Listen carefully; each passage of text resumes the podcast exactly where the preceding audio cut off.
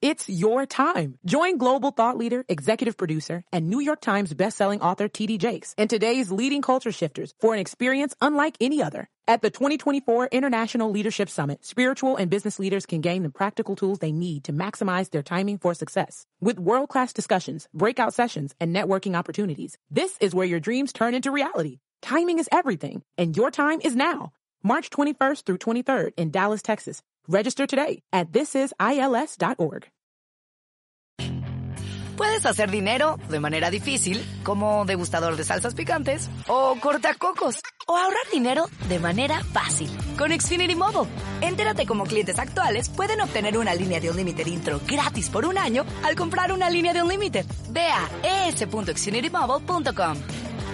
Oferta de línea Unlimited gratis termina el 21 de marzo. Aplican restricciones. Xfinity Mobile requiere Xfinity Internet. Velocidades reducidas tras 20 GB de uso por línea. El límite de datos puede variar.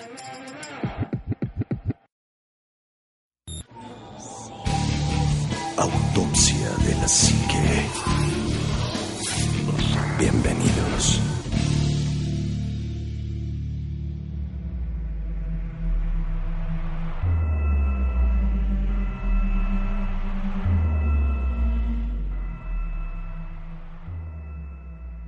¿Qué tal amigos? Muy buenas noches, bienvenidos a Autopsia de la Psique. Yo soy el Juan May, a nombre del ánima de Coyoacán les quiero dar la más cordial bienvenida a este nuevo episodio.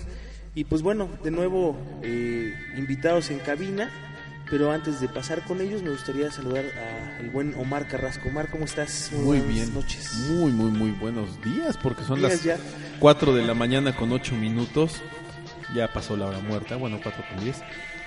Este. Pues muy bien, Juanma, muy contento y efectivamente ha sido una ha sido una noche maratónica, pero una noche interesante en la que pues hemos estado platicando de muchas cosas, hemos estado presenciando algunas cosas interesantes aquí en el estudio que a las cuales les mostraremos fotografías incluso porque pues pasó algo algo que nunca nos había pasado y que la verdad a mí en lo personal sí sí me dio pelo pero para no no quemarlo lo van a ver ahí en la página autopsia de la psique seguramente habrá una fotografía de esto y pues está está muy bueno. Y pues vamos a darle al tema de hoy pero pues hay que pasar con los invitados no Así es, pues eh, dos, dos invitados que, que nos hicieron el favor de venir al open house que tuvimos de, de, de- de autopsia de, la psique, dos de los que sobrevivieron de todos los que vinieron, que este, habían prometido quedarse con nosotros toda la noche y después este, pues mejor se fueron. Así es que, Ro, por favor, ¿cómo estás? Hola, ¿qué tal? Muy bien, muchas gracias por la acá. oportunidad de estar de nuevo con ustedes. nuevamente Carlo. Y creo que somos valientes. somos, so- somos muy, Somos héroes. muy valientes y somos héroes, dice el buen Omar. No, ¿sabes qué? Perdón, traigo un pedazo de pizza en la boca. Este. a- ant- antes de pasar a, tema en sí de- del programa, yo quiero, yo quiero comentar mi felicidad porque eh, la radio ha sido mi pasión durante muchísimos años de mi vida, durante 20 años de mi vida ha sido algo a lo que yo me he dedicado. Y, y hoy es una de esas noches en las que me da gusto y me siento contento de haber escogido este eh, trabajar, dedicarme, ya sea por pasión, por hobby, por profesión, a este medio. Y, y es una de esas noches maratónicas que ya se hacían, ya hacían falta, ya hacían falta y hoy ha sido una gran noche. Sí, de, de hecho, pues llevamos grabando ya pues bastantes horas, como Muchas cuatro horas. horas. cinco horas, una cosa así. Y la verdad es que es muy padre porque todo esto lo hacemos eh, pues para ustedes, ¿no? Porque es algo que nos gusta a nosotros, nos gusta platicar de todo esto y pues nos gusta más que ustedes lo escuchen y que, que opinen al respecto y, y sobre todo pues que, que nos hagan comentarios en, en la página.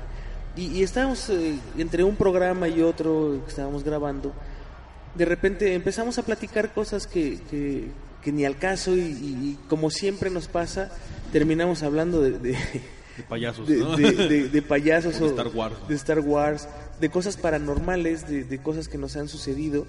Y justamente es, es ese el tema que, que nos, que nos atañe y que, que decidimos grabar algo sobre esto, de cosas que nos han sucedido, obviamente pues para el caso de, de Omar y para mi caso en específico, cosas que, que no hemos platicado, porque pues tampoco se vale repetir.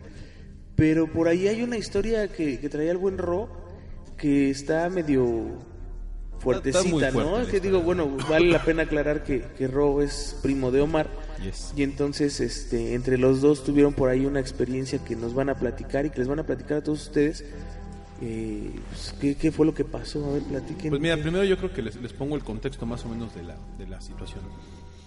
Eh, ahí en el año 2001. 2001, tiernamente, Rodrigo, pues un, un chaval, Cuatro años. cuatro añitos nada más. Este, yo, pues 21 años. Eh, nosotros, bueno, pues tenemos un este, primos, obviamente, y en una, pues una situación de esas de deleznables de la Ciudad de México, a nuestro primo Marco, en paz descanse, lo asaltan y le quieren quitar su coche y pues él se bueno pues obviamente no se o- opone cierta resistencia este pasan algunas cosas y, es víctima de un asesinato por parte de unos delincuentes que por fortuna están encerrados y están pudriéndose en la cárcel. Pero bueno perdemos a nuestro primo.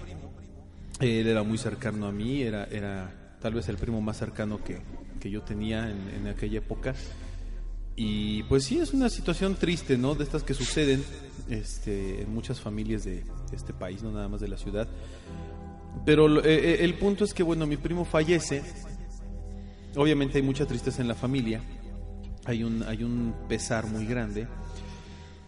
Pero lo, lo interesante viene eh, cuando le, le comienzan a suceder cosas a Rodrigo, que ahorita nos va a contar qué es lo que él, no, no, no, no es que lo recuerde, pero lo sabe, ¿no? De viva voz.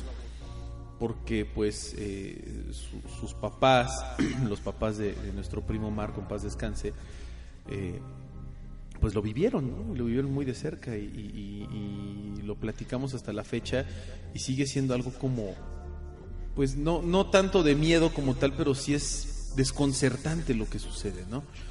Fallece mi primo, este, lo sepultamos eh, en, en- en- el periodo de tiempo normal que se tienen que hacer las cosas. Y pues ya, o sea, mi primo falleció y, y se acabó, ¿no? Así lo, lo vemos. Pero no, efectivamente, no, no, no se acaba la historia ahí.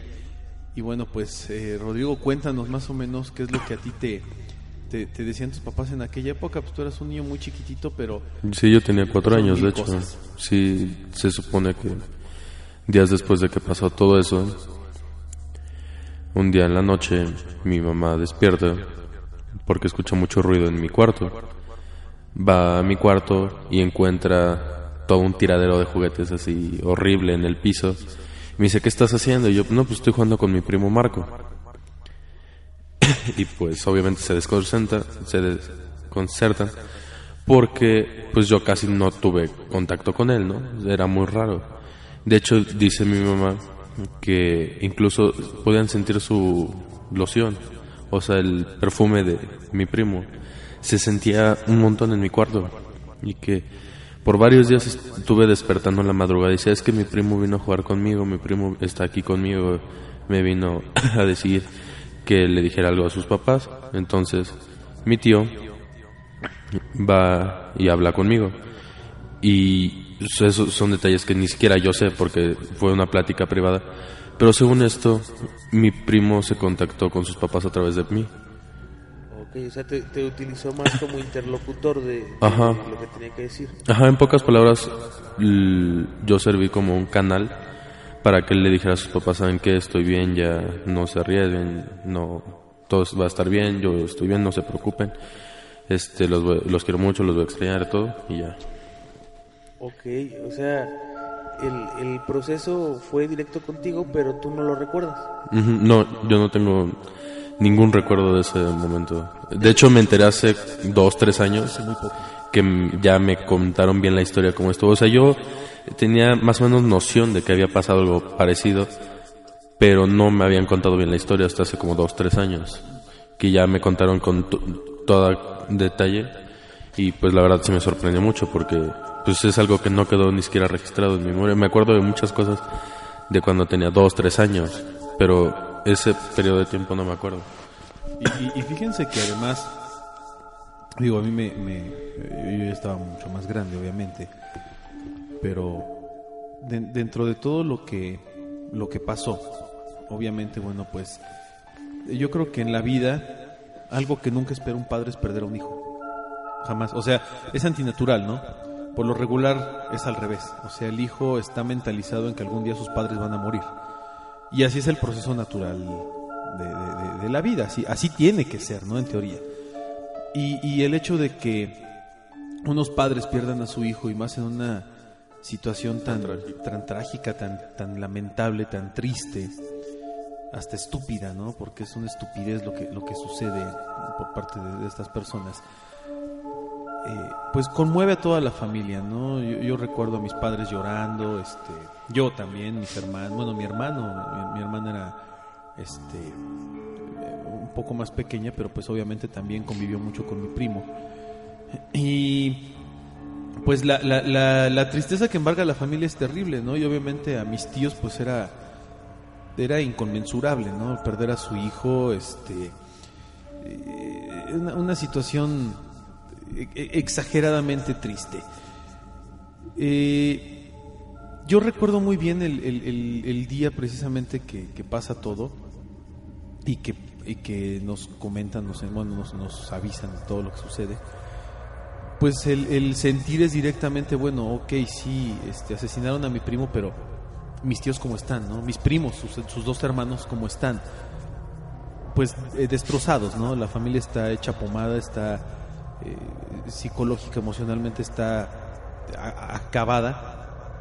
Y después de, que pasa, y son días después, es una semana, algo así, muy, muy pronto, que pasa la, la, la, situación con Rodrigo, yo recuerdo que a partir de ese momento y después de que mis tíos fueron a- a platicar con él y de que yo sé, por lo que me han contado también mis tíos, que Rodrigo les dijo cosas que solamente mi primo Marco sabría, de su vida, de la vida con mis tíos, de problemas que habían tenido, de situaciones buenas, malas, este eh, comentarios o cosas que son como muy específicas que, que bueno, un niño de cuatro años, ¿qué va a saber? Y, y, qué va a saber en ese momento, porque además él no convivía tanto con, con la familia en esa época.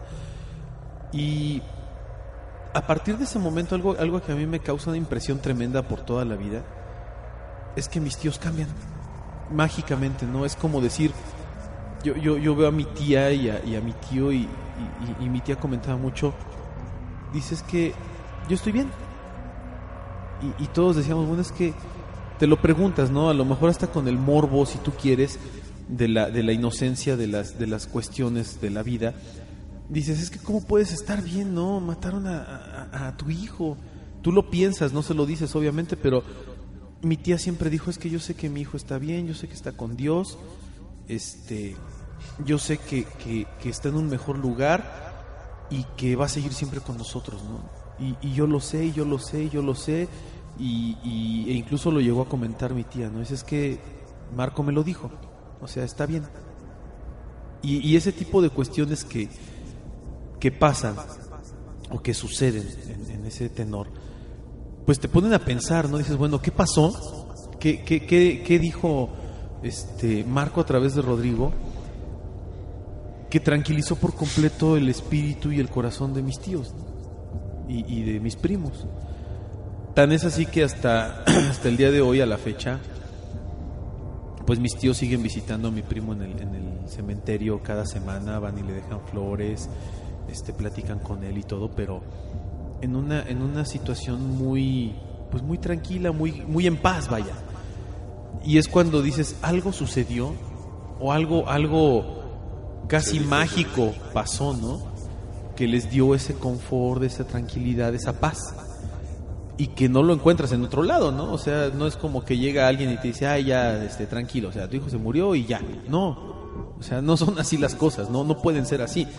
Entonces, algo muy fuerte pasó y algo muy, muy intenso sucedió en, en- en esa época que pues los marcó para bien, afortunadamente, y, y gracias a Dios con ese sentir. Y que a mí en lo personal me deja la, la idea de, bueno, sí pasó algo. O sea, sí hubo algo, sí hubo ahí un, un- un contacto. Sí, porque aparte, de hecho, en, en esa época yo también tuve varios problemas de presencias que me atacaban, que fue precisamente por esa misma época por la que pasaron otras cosas que ahorita igual les contaré, pero como que estaba en una etapa muy perceptiva en ese sentido. No, y además, eh, de por sí ya los, los niños pequeños son como muy abiertos, son canales demasiado abiertos a todo este eh, asunto. Eh, igual a mí de pequeño me pasaban muchas cosas y alguien me comentó en algún momento, es que cuando eres pequeño tu percepción está demasiado abierta y entonces es muy fácil que puedas eh, como, como niño eh, tener ese tipo de contactos, sobre todo ese tipo de contactos, ¿no? Y, bueno, qué, qué padre, de, de verdad que, que es algo eh, pues muy poco común que suceda y qué padre que te haya pasado a ti, que, que, que hayas tenido la oportunidad. Imagínate qué tipo de ayuda le diste a tu familia, ¿no? Que, que eso es lo más, lo más importante de todas las cosas, porque pues por lo general los, los padres se deprimen por años, años, años, años y, y a veces hasta toda su vida, ¿no? Y se van se acabando, acaban, sí, además se acaban- van y se acaban las familias. Y al contrario, yo a partir de ese momento vi en mis tíos mucha espiritualidad, mucha paz, cambiaron por completo, mis primos igual, y su vida fue buena, su vida ha sido buena. Obviamente, pues siempre va a existir un, dolor, no siempre va a existir un, pesar, pero hay un consuelo, y ese consuelo vino de algo, de algo místico, de algo mágico, de algo de algo único. Y que bueno pues también fue como yo creo que también ese ese contacto ya tomando un poco más el tema del programa en general yo creo que ese contacto que tuvo Rodrigo con, con nuestro primo le abrió como la puerta de muchas cosas, ¿no? Porque a partir de, de- de todo ese periodo, pues le empiezan a pasar cosas a Rodrigo, ¿no? Y, y- y- y el, y el punto no era tocar un tema tal vez tan emocional en ese sentido, sino abrir para poder llegar a este punto en el cual, pues a Rodrigo le pasan un montón de cosas, ¿no? ¿Te Sí, siguen pasando todavía? sí. De Pero hecho, igual desde chiquito. Sí, de hecho, por esa misma época,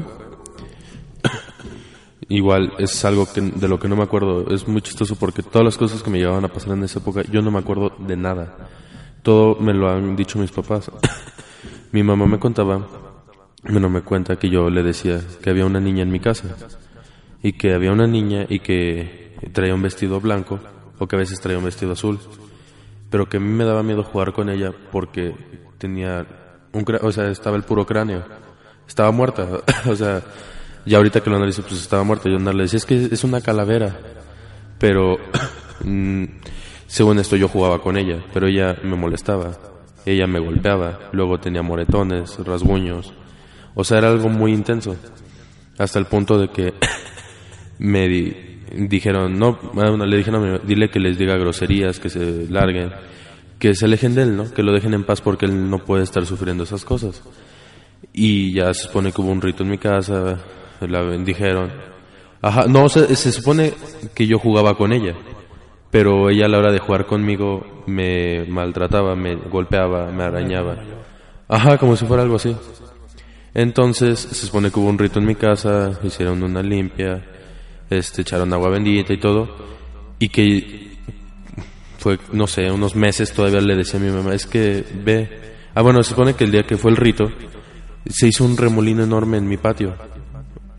O sea, como que de repente mi casa tenía dos pasillos a los lados y un patio enorme hacia enfrente que daba un portón que luego daba a la calle el aire comenzó a correr horrible por esos pasillos y llegó al patio central y se hizo un remolino. Y se fue. y que entonces yo le decía a mi mamá, oye, sigo viendo a la niña, pero está hasta allá, hasta el portón, hasta la calle. Ya no viene para acá, ya no me molesta, pero me- sigue estando allá. Hasta que le rezaron y hicieron muchas cosas y ya desapareció. O sea, lograron sacarla del, del espacio, pero se mantuvo afuera. Se mantuvo fuera. O sea, estuvo esperando. Salió de mi casa, pero se mantuvo esperando. ¿Y quién era? Era una niña, mm, nunca supimos quién fue. Me errante. ¿Nunca, nunca se les ocurrió así como ir a investigar qué había pasado en la Espera, casa? déjate o- platico rápidamente. En aquella época Rodrigo vivía en Texcoco, Ujú. pero su casa, a la casa de mis tíos, Estaba justo en el centro de Texcoco. A una cuadra de la catedral, de la lo que se supone que era el cementerio de la catedral de. Texcoco. Justo enfrente de donde está la, la- la- una terminal de, de, De autobuses. de autobuses de Texcoco. Hay una central de transportistas, es una zona muy concurrida. Pero efectivamente toda esa zona era un cementerio hace muchísimos años. Entonces muy probablemente era algún espíritu errante que andaba por ahí todavía. Sí, porque de hecho incluso mi mamá llegó a tener muchos problemas en ese aspecto. Sí, es- esa casa Ajá. pasaban muchas cosas. ¿no? Y, eh, teníamos un cuarto don- en la parte de atrás, en el patio trasero, donde mis papás tenían la lavadora y era el cuarto de lavado. Mi mamá no podía entrar sola. Según esto, porque sentía que le respiraban en el cuello, se- no se sentía cómoda. Y según esto, fue a ver a una señora espiritista y le dijo, es que hay un indio, era un indio, ¿no? Hay un indio en la casa y no te quiere. Y le dijo a mi papá, ten mucho cuidado porque le pueden hacer algo. En- o sea, hubo muchas cosas en mi casa, como cuatro o cinco veces tuvieron que ir a echar agua bendita, hacer un montón de cosas, porque sí pasaban cosas muy feas en, en mi casa de allá. Y por ejemplo, hoy en día en la casa de Querétaro, de hecho ya hasta se me hizo costumbre, ya hasta saludo, ¿no? Pero luego, como mi casa está en desniveles, desde mi cuarto, si me siento en mi cama, alcanzo a ver la sala. Y fácil, unas tres veces a la semana, veo a una niña que está hecha bolita en, un rincón de la sala. Y nunca sé qué pasa con ella. De hecho, mi mamá dice que se le ha ido a sentar a la cama y que es como de, no, no, no quiero hablar contigo, no quiero jugar contigo, vete. O sea, yo he visto una niña y aparte hemos visto un señor. Luego, en las noches, yo siempre, desde que soy niño, siempre despierto a las tres y cuarto de la madrugada, siempre. Entonces, luego bajo por agua o algo y paso por la sala y veo un señor sentado en la sala y la niña chabolita. Y se me hizo ya tanta costumbre verlos que ni me asusta. De hecho, luego paso y es como de buenas noches y ya me paso. Es algo que se me hizo muy común. Entonces, igual, por ejemplo, me ha pasado. Un, ya la noche ya me estaba quedando dormido y en eso me prendí en un ventilador que tengo en mi cuarto, porque luego hace mucho calor ahí en Querétaro. Y yo estaba medio enojado, no me acuerdo por qué. Y mi primera reacción fue decir, no me molesten, apágame mi ventilador. Como si hubiera alguien en el cuarto, porque sentí que había alguien. Y pum, se apagó. Me vuelvo a acostar y a los tres minutos, pum, se vuelve a prender mi ventilador. Y me siento en la cama y es, ¿sabes qué? Por favor, vete de mi cuarto, me apágame mi ventilador, ahorita quiero dormir, no me molestes. Y se apaga. ¿Y ya te dejaron dormir? No. A los cinco minutos se volvió a prender el ventilador y en me paré de la cama, prendí la luz y fue de, ¿sabes qué? No me vas a estar molestando, yo no estoy aquí para hacerte daño, no te estoy molestando, tú no me molestes a mí, salte de mi cuarto. Y en eso tiraron el ventilador, o sea, estaba en un mueble y se cayó al piso. Lo tiraron y se apagó. Y pues ya, ajá, ya en ese momento fue como que ya me entró el miedo y ya le hablé a mi mamá y ya lo que me recomendó, lo que mucha gente recomienda es rezar la magnífica que porque es una oración muy poderosa y todo.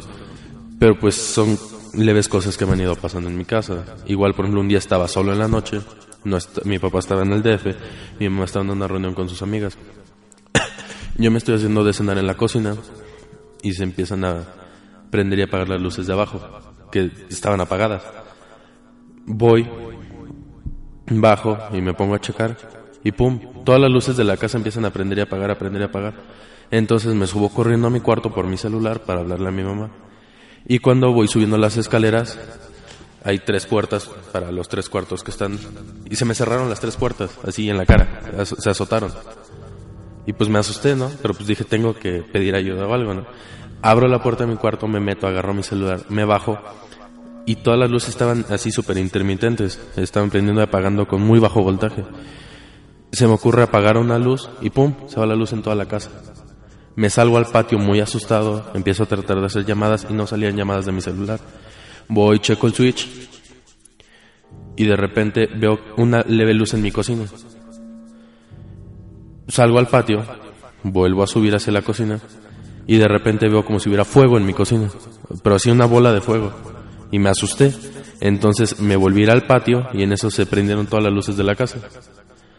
Trato de apagar luz por luz para subirme a mi cuarto y a la primera luz que apago, ¡pum!, se va la luz en toda la casa.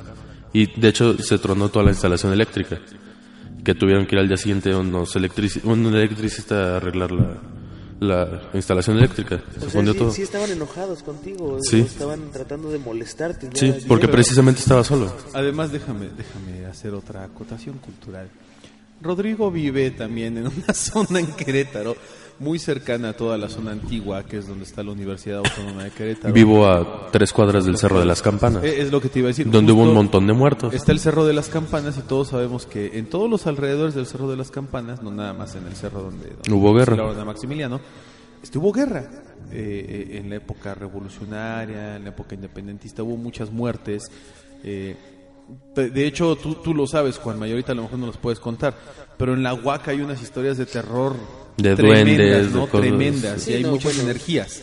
La, la universidad es un lugar eh, sui generis porque eh, cada, cada facultad tiene su historia. Exacto. Eh, en, en- en la facultad en la que yo estaba había una niña, más abajo está la facultad de química y ahí también eh, se, se había muerto un albañil y este y luego te vas más hacia abajo y está derecho y entonces en derecho había pasado otra cosa y en ingeniería se había muerto no sé quién y se aparecía no sé cuál. Entonces cada cada facultad tiene su su propia historia y la explanada de rectoría tiene otra historia además en donde no son no es uno sino es como una congregación de de, pues de espíritus de, presencias que que se, se reúnen ciertas veces y se puede ver. De hecho la entrada principal de la universidad está sobre la calle de Hidalgo. Es la, la- la entrada donde hay un módulo de vigilancia. Esa entrada tiene, pues por decirlo de alguna forma, dos carriles. Uno que entra, uno que sale, y en medio está el módulo de vigilancia. Es un camellón.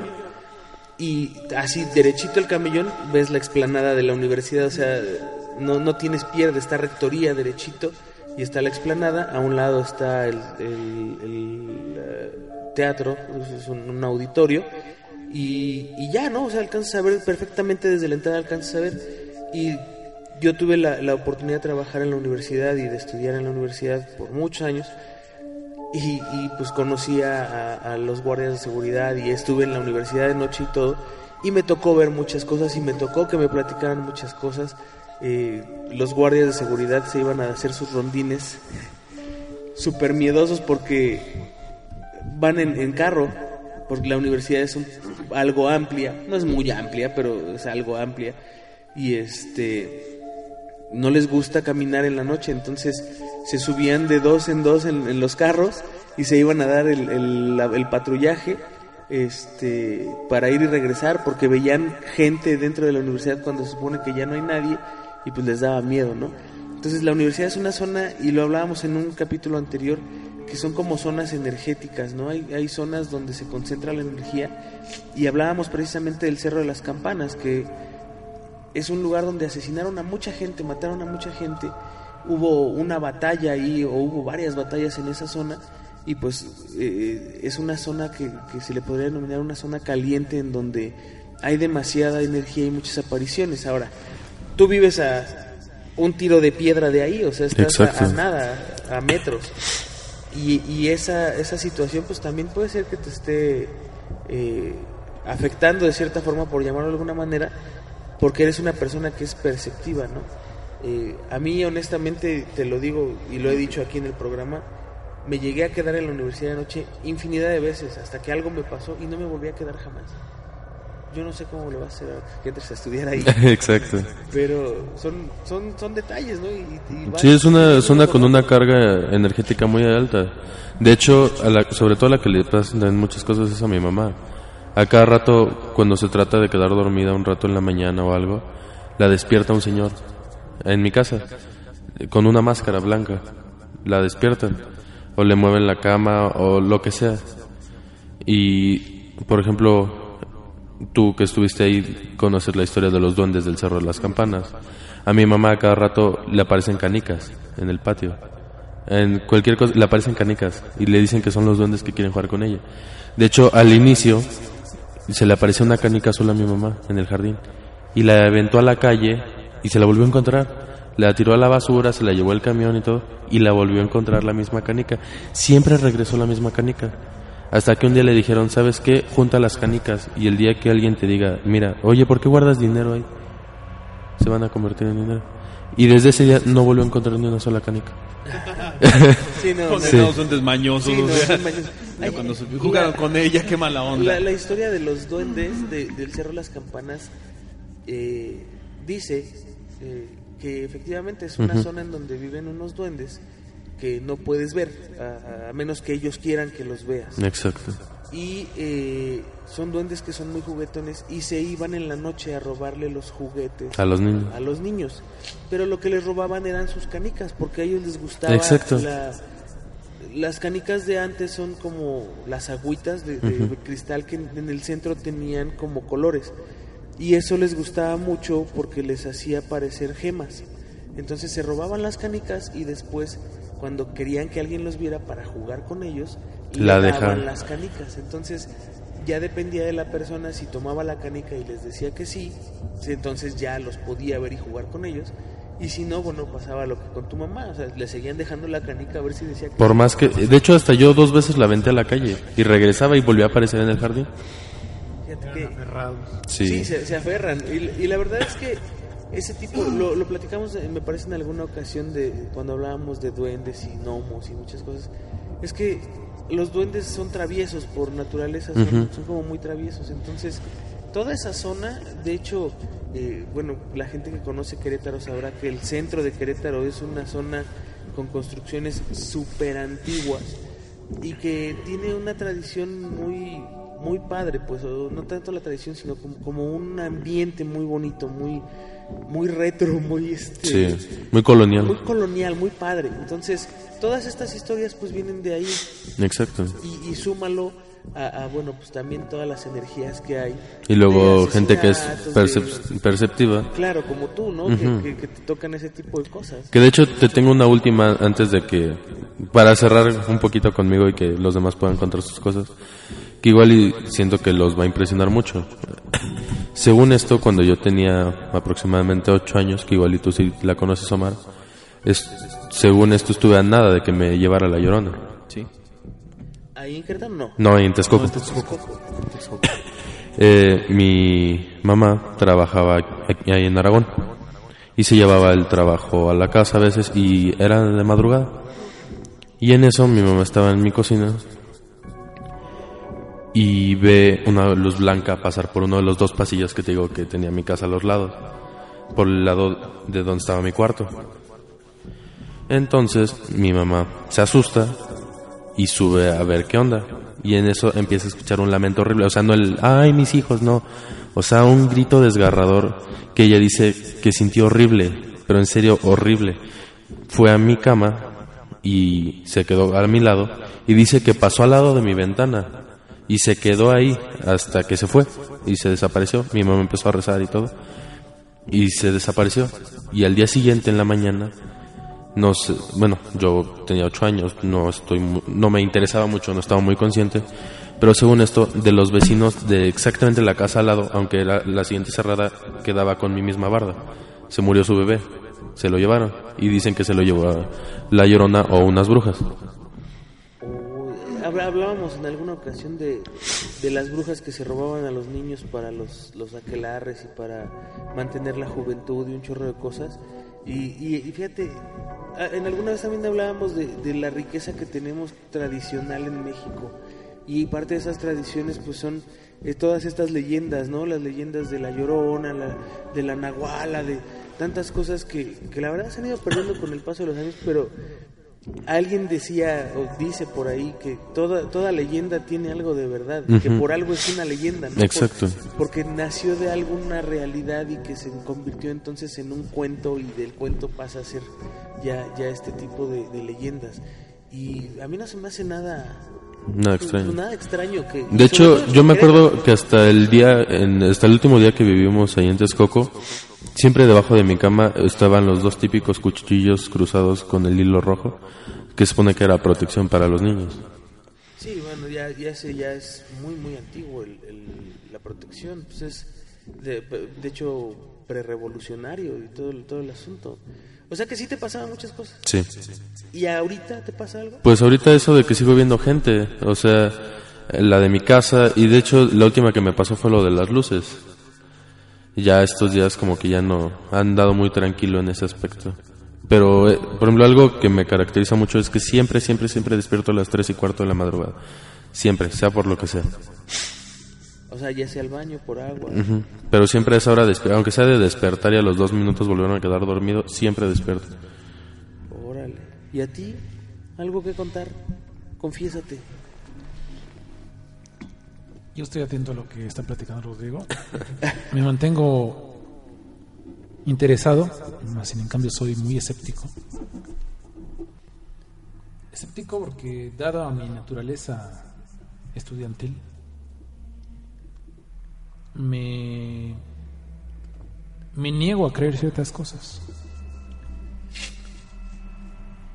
Sé que existe el folclore, la historia disparatada, no con esto quiero No sé. ofender a, a amigo.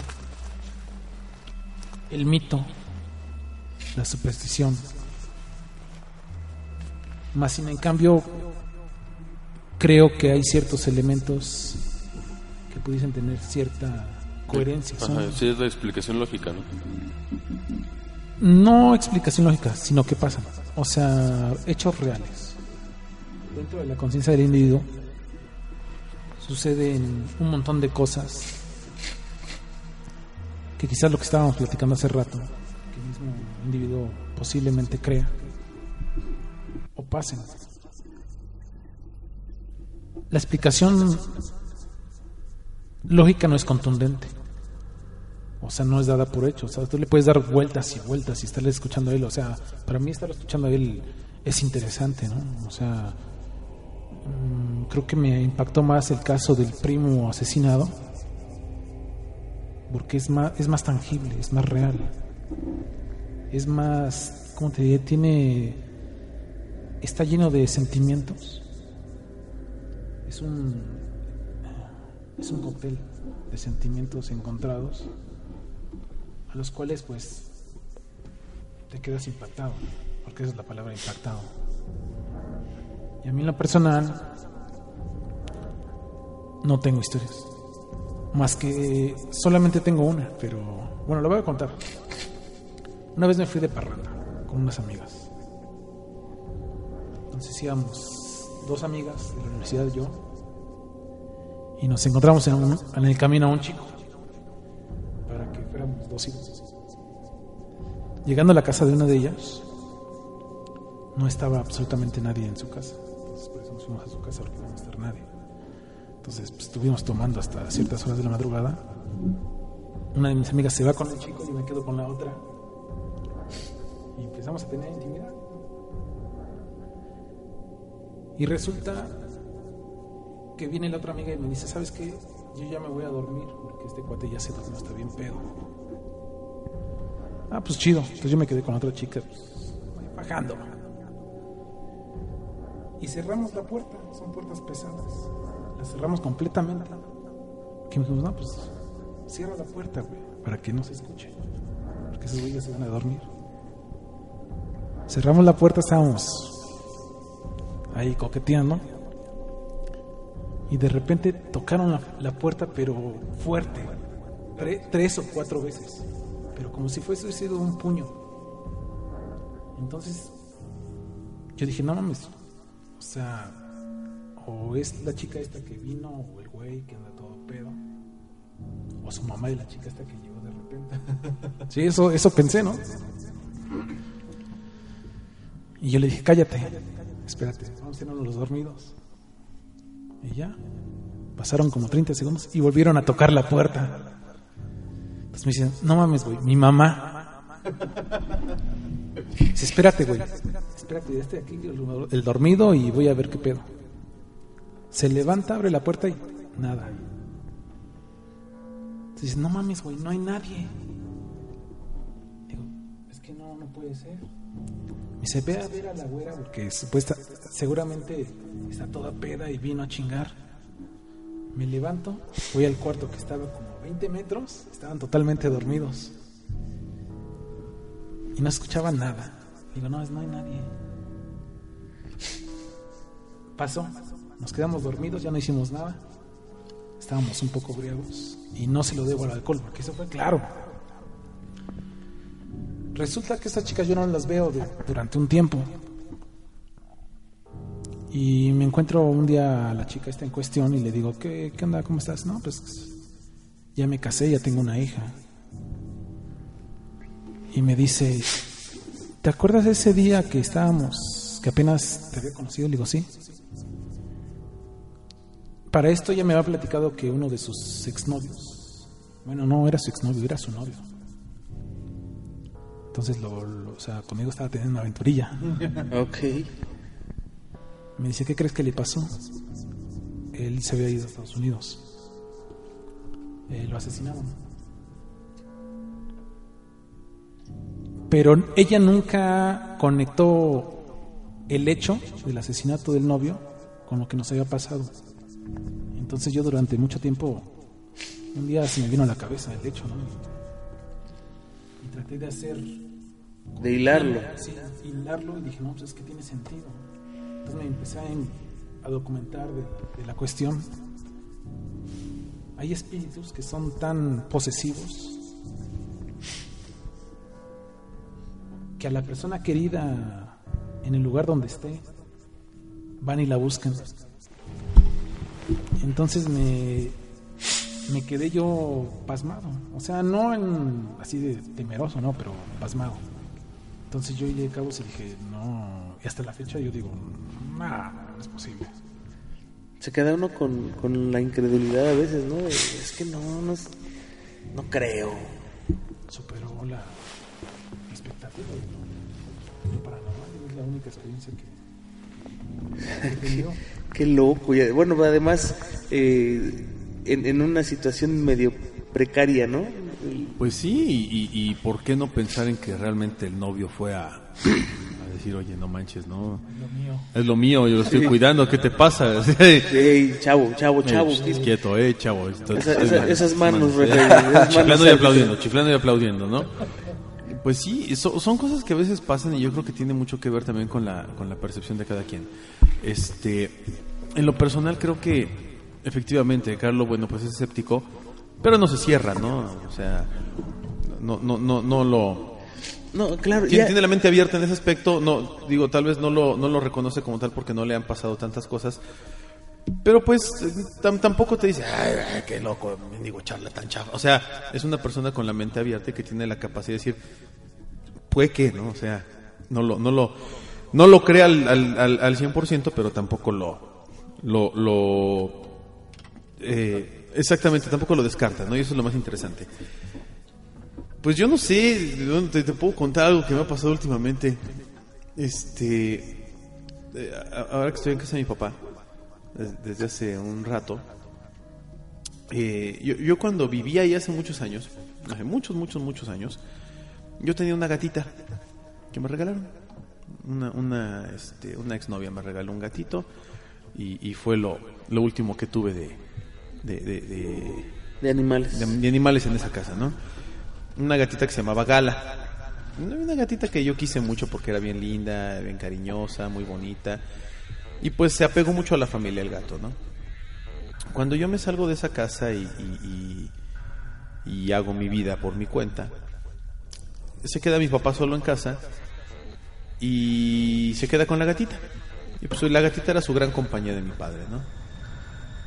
Después de muchos, muchos, muchos años, la gatita fallece. Pues, causas naturales, ¿no? Ya la edad le pegó y, falleció. Mi papá pues, le sufrió mucho a la gatita, le, lloró mucho. Yo también, yo quería mucho al gatito. pues, los animales para mí son maravillosos, ¿no? Yo me apego mucho en emoción a los animales.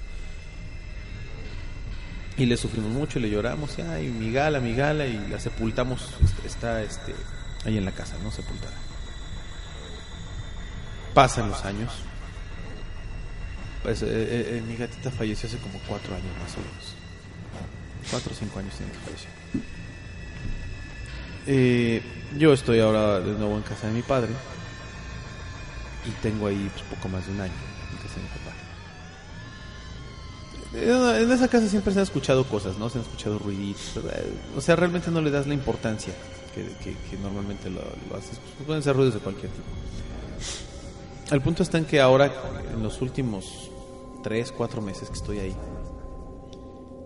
eh, donde yo, donde yo me acuesto es un, es un sofá cama. He sentido de repente la, la- el peso de algo que sube a la- al sofá cama. Un bulto que siento que pisa. Y me muevo y ya, ya no lo siento. Y lo achaco luego a que estoy dormido y demás, ¿no? El otro día estaba en la noche esperando a mi papá que llegara. Yo acababa de llegar a la casa, estaba total, completamente cuerdo, lúcido, despierto y en mis cinco sentidos. Y estaba viendo yo la tele, estaba ahí en el, en el sofá cama viendo la tele. Y de repente volte- volteo hacia la puerta del patio. Tengo un perro. Eh, el perro no, no estaba haciendo ruido, estaba durmiendo ahí en la puerta donde se queda. Volteo hacia la puerta de. Por algo volteé, algo, algo me llamó. Y de donde estaba la puerta hacia el, hacia el comedor, veo que pasa el gato. Rápido. Una pelota blanca que era, ¿no? Pasó. Dije, ay, eh, se me figuró, ¿no? Estoy loco. Algo, algo vi. Eh, pero a lo mejor fue una luz, un de reojo, lo que sea. Pasa esa experiencia. Otro día estoy nuevamente ahí sentado viendo la tele, muy a gusto, era de día, era temprano. Y ahora veo que de donde yo estaba, del sofá cama, donde enfrente está la televisión, hacia el comedor otra vez, pasa corriendo. Pero ahora sí la vi mejor. Ahora la vi bien. Y es mi gata. Entonces, no es algo que yo vea y que, y que diga, ay, estaba yo dormido, estaba yo borracho, ah, estaba drogado. No, estoy bien, fue en el día, fue a las 3, 4 de la tarde. La experiencia. Y, y es en donde ahora yo pienso que, que todos los seres vivos, todos los seres que yo, eh, animales, mascotas, humanos, eh, perritos, gatitos, lo que sea, tienen una presencia más allá de la, de la vida y de la muerte. Y esa presencia que va más allá de la vida y de la muerte, creo que a veces se queda arraigada en los lugares donde tuvieron su, su mayor momento de, energía ¿no? y de vida. Yo honestamente le he hablado a mi gato. En los últimos días que puedo, llego y saludo a mi gato, ¿no? Y no me da miedo, porque además era un, un ser al que yo quería muchísimo. Pero me intriga, ¿no? Porque además ya van varias veces. Y además mi casa es como el cementerio de mascotas, ¿no? De, Stephen King. Ahí están enterados perros, gatos, este, peces, de todo tipo de animales, ¿no? En otra ocasión, desde la puerta de la cocina se ve el patio. Estaba yo lavando trastes. Y, y desde ahí ves todo el patio. Y eran como las 7, 8 de la noche. Y esto ya tiene más tiempo. No había ya perros en casa. Hace muchos años tuvimos perros. Eh, y ya teníamos muchísimos años sin tener un solo perro en casa. Eh, estaba yo lavando los trastes y de repente en una, en una zona del jardín donde, hay unos rosales oí que algo se movió así. Y yo hasta pensé, ah, de ser un gato, porque se meten muchos gatos luego ahí al, patio, ¿no? Andan ahí en el jardín. O dije, o una rata, ¿no? Porque luego pues, también hay ratas que pasan ahí por los jardines. Dije, ahorita voy a ver qué es, ¿no? Para salir a espantarlo. Seguí lavando los trastes y estaba viendo yo hacia, hacia allá. Y de repente volteé otra vez. Y allá en, la zona donde estaban los rosales, que era un lugar donde acostumbraba mucho jugar este uno de mis perros, lo veo. Y veo al perro ahí, en los rosales. Así como rascando. Sí me dio miedo, porque es algo que te quiebra la realidad nuevamente. Y dije, hasta pensé, mi perro se llamaba Shori. Dije, ¿era Shori? Y, y, y en ese momento así como que cerré los ojos y pensé, los abrí y ya no estaba. Pero han pasado muchas cosas ahí con, con los animales, ¿no? Mi perro, el que tengo ahorita, el, el- el- el buen Ludwig, eh, es un perro muy juguetón, tiene un año de edad. Pero luego en las noches lo oyes que está como jugando como si estuviera jugando con alguien. Cuando tú juegas con él. Que le avientan sus juguetes, o que corre, o que juega con, con otro perro, o con alguien más. Y van varias veces que lo escucho jugar. A las 3, 4 de la mañana. Dices, estás loco. ¿No? Normalmente está dormido. Y se despierta porque escucha algún ruido y sale ladrando. Pero sale ladrando y se regresa a su casa a dormir. No está jugando. Y, y en varias ocasiones lo he escuchado jugar. Entonces pues dices, bueno, a lo mejor ya hizo amigas con mis perros fantasma, ¿no? Vete a saber con qué, porque pues sí puede, puede pasar, ¿no? O sea, y los animales son muy sensibles a este tipo de cosas. Y además vuelve- volvemos al, al punto del que hablábamos hace poco, ¿no? Las energías que, que se arraigan a, a las cosas, a los lugares. En algún momento hablamos de, de los eh, objetos que, que quedan como poseídos, ¿no? Los objetos malditos o los pues no son otra cosa más que un objeto al que se le quedó impregnada una energía per se. Y, y, y, eh, de hecho en, hace unos programas yo hablaba también de, de mi perra que, que había muerto eh, de felicidad y, y que después le, se- sí le dio un paro este cardiorrespiratorio eh, porque yo llegué a la casa y entonces como ya estaba muy viejita se emocionó mucho y, falleció y entonces después le escuchábamos que, que se, se sentaba junto a la puerta donde estaba su plato de comida y pegaba con la cola en la puerta porque pedía de comer, así pedía de comer y la escuchamos por muchísimo tiempo hacer eso, ¿no? Hasta que se remodeló la casa y se acabó. Pero son, son energías que se arraigan y algo que decías es que, bueno, pues sí, efectivamente los animales se, se, encariñan mucho con, con sus dueños, ¿no? Sobre todo cuando los tratas bien y, que tienen una buena vida, eh, pues quedan como, como atados de cierta forma eh, por voluntad propia, ¿eh? Al final los animales, al- alguien, sí, también aman. Y alguien alguna vez me dijo, es que los animales sí tienen la opción de decidir en qué momento se quieren ir. O sea, ellos sí saben que se tienen que ir cuando se van y listo, pero ellos ellos sí deciden quedarse, no es como como los espíritus errantes, ¿no? Que, que no saben que están muertos y los animales sí saben y, y ellos se quedan porque te quieren seguir cuidando. Y- Y, fíjate que en otra ocasión ya habían fallecido mis perros, ya no había perros en la casa. Y tengo un vecino en la parte de atrás, una vecina la familia, que tiene una casa muy alta y sus ventanas alcanzan a dar hacia el patio de nuestra casa.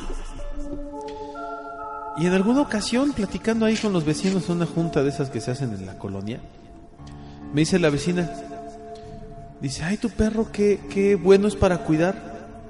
Toda la noche anda paseando por el jardín, ladrando, y, y- nomás se mueve de un lado para el otro. Y, el otro día hasta le hablé por la ventana y me empezó a ladrar. Y yo hasta, hasta le dije a mi esposo, ay, ese, ese perro es bueno, anda patrullando toda la noche, ¿no? Y le digo, ay señora, no me lo vaya a tomar a mal, de verdad. Le- le- gracias por contármelo, ¿no? No me lo tomé no mal. tengo perros. Digo, pero desde hace tres años yo ya no tengo perros. No, bueno, la señora se puso verde, morada, blanca, azul transparente, roja, café, amarilla. Pues sí, obviamente. Obvio, ¿no? Pues estaba viendo el fantasma de mi perro. Pero también me da gusto porque dices, sigue ahí. Y te sigue cuidando. Es que los animales tienen un amor muy, muy fiel, Muy puro. muy puro.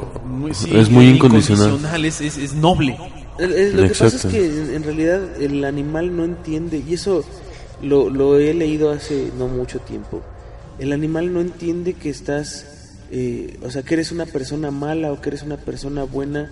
O, o, o- o sea, el animal te da todo lo que tiene hasta que lo decepcionas, ¿no? Pero si nunca lo hace, es un animal que, que permanece, permanece, permanece. Bueno, y aunque lo hagas, ¿no? A veces la fidelidad es, sí lo, hay gente que lo patea y sácate perro, y, y lo corren y le dan mal de comer y lo maltratan, y el perro sigue siendo fiel a su amo. Sí, sí. Es- o sea, con los perros es una fidelidad tan grande y tan marcada y tan clara, no como los gatos, que los gatos son más lángaros, ¿no?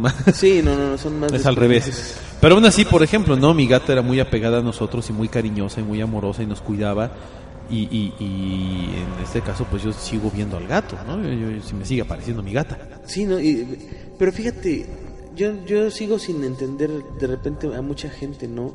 Que tienen un animal, sobre todo a los, a los perros, que, que son como el más común, eh, que, que lo, lo tienes cuando es cachorro, lo acaricias, ay, lo quieres para todos lados y demás, y después los sueltas, ¿no? Y los abandonan literalmente, pobres animales. Y en realidad es que eh, Por ahí alguien me dijo cuando era muy pequeño, no recuerdo si fue mi abuela, que decía, es que tú en tu vida tienes que tener al menos un animal, porque ese animal es el que te va a ayudar a cruzar el río de los muertos.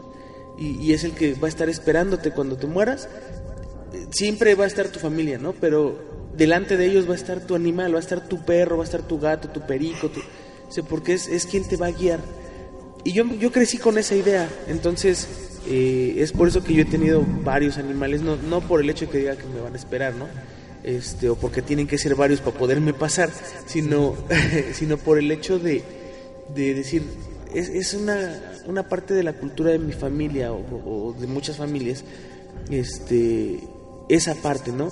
Y que además, algo que a mí no me gusta es que me encariño demasiado con los animales, ¿no? Y el proceso de perder un animal es igual de doloroso que perder a un familiar de, de, sangre. Y entonces, es por eso que de repente como que no me gusta tanto los animales. Ahorita tengo dos perros y no me involucro tanto con ellos por lo mismo, porque sé que el día que se mueran voy a sufrir horrible. Tengo un perro de 14 años, entonces yo sé que ya mero se va y ya no ve, está así. Saludo al Valentino. A Valentino que se, se pega con las paredes, el pobrecito. Luego ya aprendió a caminar despacito para no darse duro. Pero este, pero que es un perro que no puedes dejar ahí amarrado en una esquina para que no se lastime cuando sabes que lo vas a lastimar más Claro. tú amarrándolo en una esquina, ¿no? Entonces, ese tipo de cosas son, son bonitas, ¿no? Porque te das cuenta de que hubo una conexión entre tú y tu animal y que su energía se queda contigo a cuidarte, Así es. a proteger, a lo que Tu sea. Pokémon, dice, es tu Sí, es como, Pokémon, como ¿no? tu Pokémon ahí guardado. Sí, son fieles. Sí. Son fieles, más allá de la, de la muerte incluso. Sí, digo, el, el animal de por sí es relajante, ¿no? Sí. Que, que tiene un montón de... es terapéutico. Hay, hay de hecho terapias que se dan con caballos, que se dan la con perros. la delfinoterapia, con delfines, ¿no? perroterapia. Sí, sí, sí. Sí, hay, hay, hay terapias porque sí te, te funcionan, ¿no? Pero bueno, pues eh, para no perder nada más el hilo del programa, pues así que hasta con los animales nos han pasado situaciones Sí. extrañas, ¿no? Y, y mi estimado ojo, no, por ahí tienes algo nuevo que contarnos o algo así. Que a ti te pasan cosas también a Pues cada es que- rato, viejo. Desgraciadamente yo en algún programa lo dije y la verdad es que como que ya me estoy cansando de que me pasen cosas tan seguido. Este por me, de repente me, me doy como cuenta de que soy como imancito, ¿no? Eh, no ya no me gusta tanto porque ya no soy un- una persona sola, o sea, ya ya no soy el, el típico adolescente este relajiento y soltero que anda por la vida haciendo lo que se le da gana. Entonces ya me afecta un poco más que me pasen cosas eh, porque ya tengo un hijo, ¿no? Entonces en el momento en el que siento que me puede tocar a mí y por ende tocar a mi familia ya es como, como un foco rojo. Pero algo muy, muy extraño que, que, pasó hace no mucho tiempo y que sí me quedé así como, ¿qué, qué pasó, no? Cuando yo estaba más chavo, eh, toqué en una banda de rock. Eh, tenía varios amigos con los que tocaba y un amigo que yo quise mucho eh, tocaba el bajo, Víctor Chárraga. Eh, tuvimos una época muy padre de, de- ensayar, de tocar y varias cosas. Él falleció hace ya algunos años, eh, estuvo tratando de tener contacto conmigo por, por Facebook, nos hablábamos seguido y él me decía, pues ya hay que vernos para volver a tocar, ¿no? Hay que vernos para volver a tocar, hay que vernos para... Tenía muchos años que yo no lo veía. Sabía que estaba bien, sabía que se había titulado de ingeniero, sabía varias cosas, que le iba bien en su trabajo, pero pues nada más. Sabía que se había declarado gay, ¿no? Eh, y bueno, pero de ahí en más pues no teníamos más contacto. Un día eh, me, contactaron y me dijeron, oye, ¿sabes qué? Falleció Víctor y pues va a ser el, el velorio en Jardines del Recuerdo por si quieres ir. Total, pasó todo ese proceso. Para mí fue triste y, pues muy doloroso porque fue un, un, un amigo pues muy, muy estimado, muy querido. Y entonces para mí empezó a tener todo sentido, ¿no? Por eso me buscaba eh, para que volviéramos a tocar, que nos volviéramos a reunir todos. Y pues nunca sucedió, ¿no? Entonces se quedó como con, con esas ganas. Eh, y bueno, pues fue algo que de lo que no me puedo arrepentir porque no estuvo en mis manos, pero fue algo que también me hubiera gustado que pasara.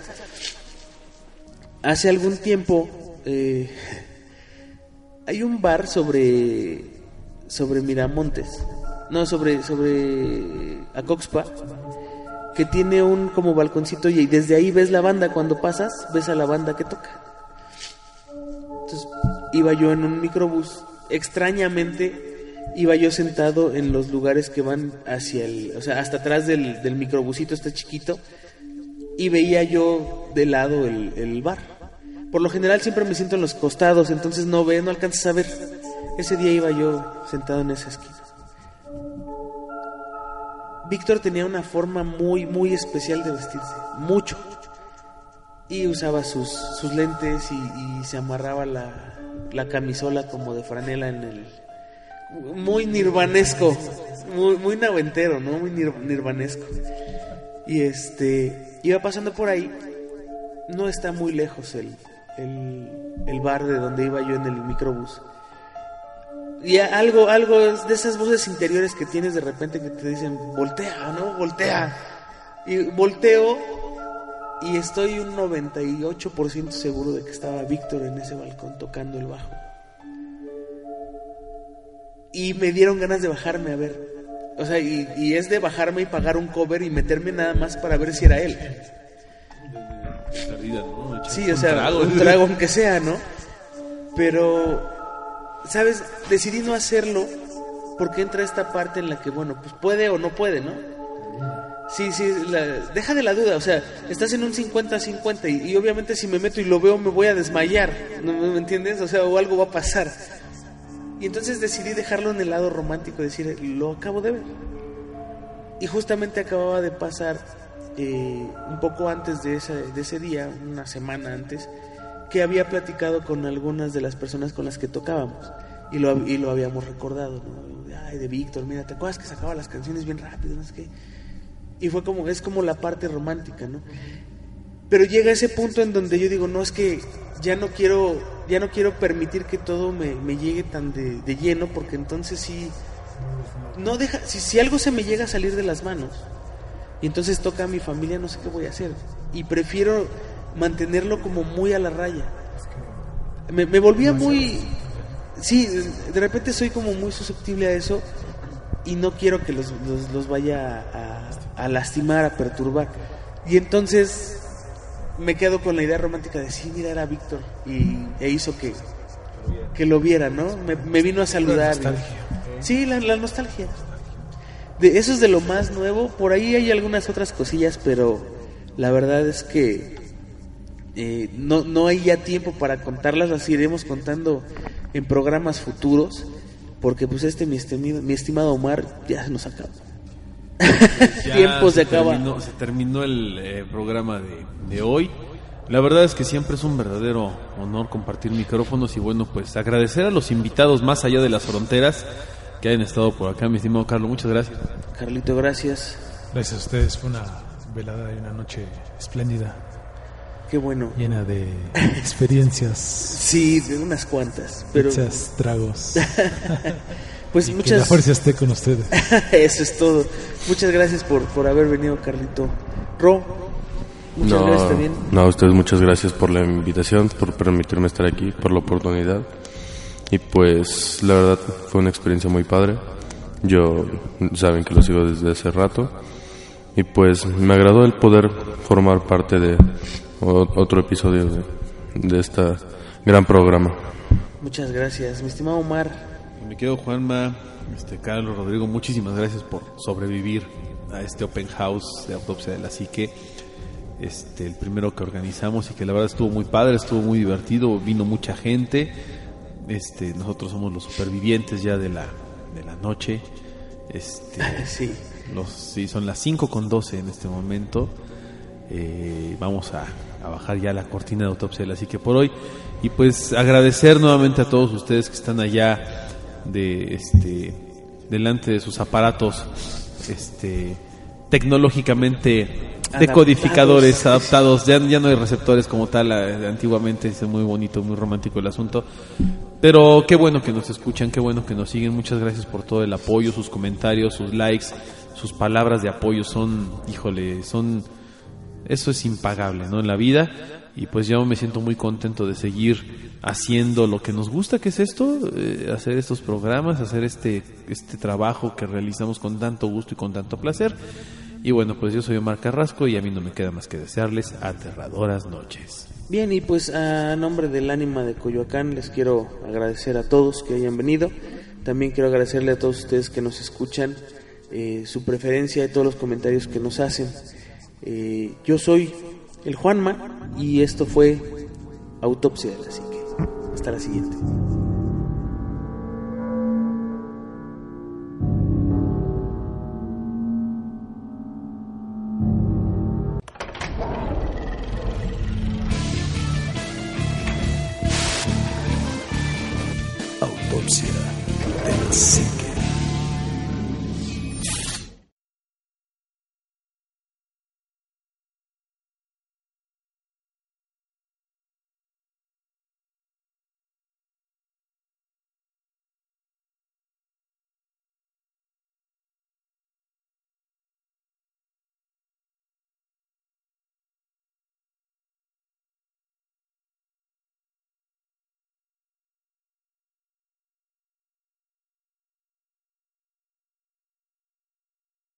It's your time. Join global thought leader, executive producer, and New York Times bestselling author TD Jakes and today's leading culture shifters for an experience unlike any other. At the 2024 International Leadership Summit, spiritual and business leaders can gain the practical tools they need to maximize their timing for success. With world-class discussions, breakout sessions, and networking opportunities, this is where your dreams turn into reality. Timing is everything, and your time is now. March 21st through 23rd in Dallas, Texas. Register today at thisisils.org. Puedes hacer dinero de manera difícil, como degustador de salsas picantes, o cortacocos, o ahorrar dinero de manera fácil con Xfinity Mobile. Entérate cómo clientes actuales pueden obtener una línea de Unlimited intro gratis por un año al comprar una línea de Unlimited. Ve a es.xfinitymobile.com. Oferta de línea Unlimited gratis termina el 21 de marzo. Aplican restricciones. Xfinity Mobile requiere Xfinity Internet. Velocidades reducidas tras 20 GB de uso por línea. El límite de datos puede variar.